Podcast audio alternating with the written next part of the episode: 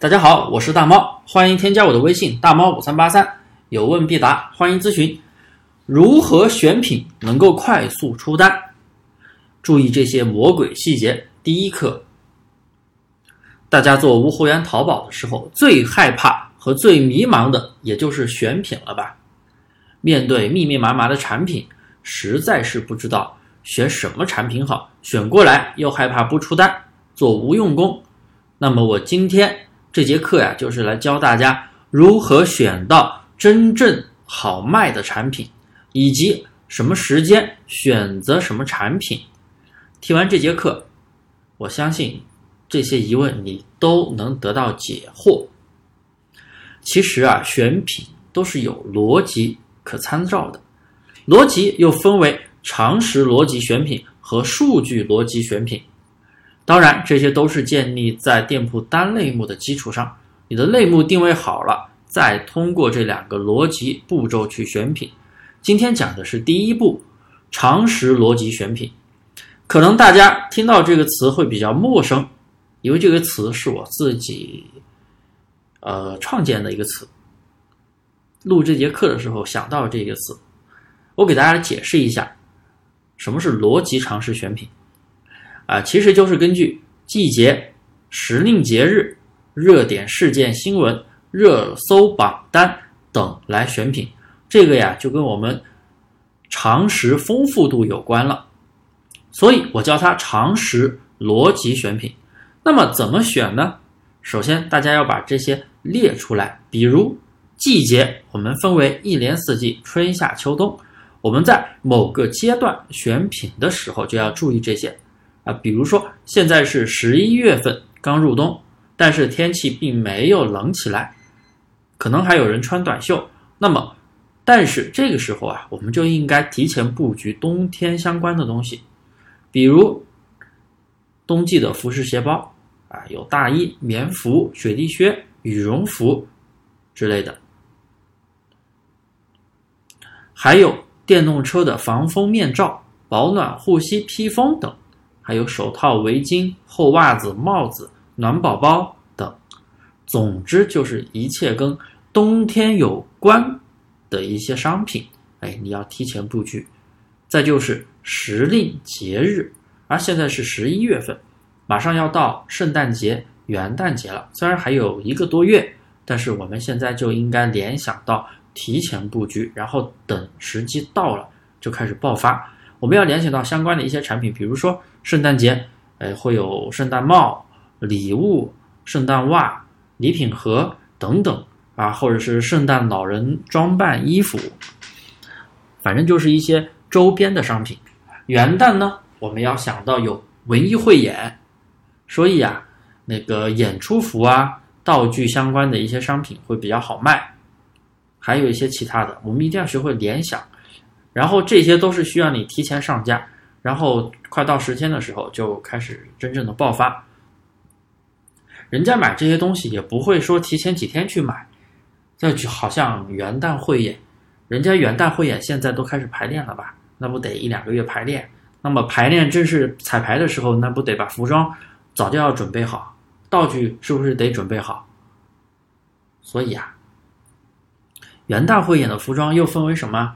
哎，有幼儿园小孩用的，有小学的，有初中的、高中的，还有大学的，还有公司的，是不是？大家应该也知道啊，咱们长这么大，哎，小学、幼儿园、初中、大学，甚至上班公司，都是会有文艺晚会的。所以啊，你大家都应该联想到这些东西，而且是很容易出批发单的。这就是涉及到一个常识联想性的一个问题。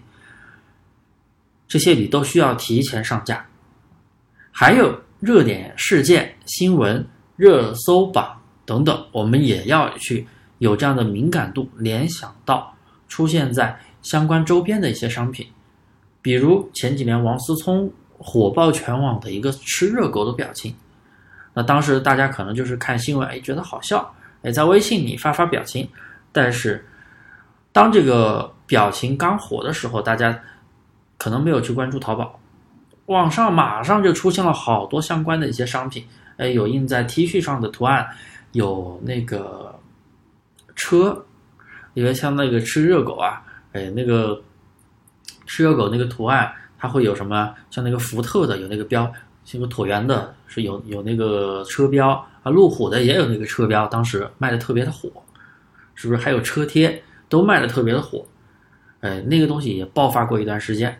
再就是咱们今年的一个疫情，当然了，口罩不是谁都可以卖的，但是像一些啊非医疗口罩、一些防风口罩，那段时间因为缺口罩，连防风口罩都会卖的特别的火，是不是？就是根据一些实时热点新闻，咱们一定要有这样的一个敏感度。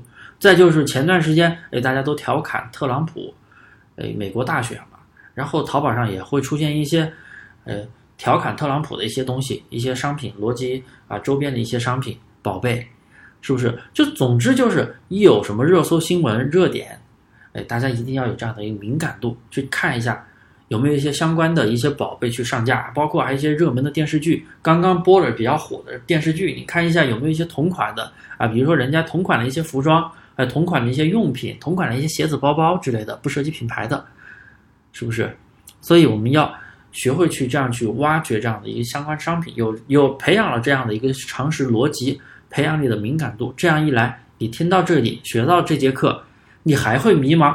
而我不知道上什么宝贝吗？按照季节，一年四季你都有能上的宝贝；按照时令节日，一年下来每个阶段都有源源不断的，每个月都有源源不断的好产品供你去选择。热搜度嘛，啊，再就是像开学，开学前期什么好卖呀？文具、书包好卖。是不是啊？书包又分小孩用的，还有大学生用的，高中生用的，又是不同的风格，对不对？还有不同的一些文具，那真的都是很好卖的。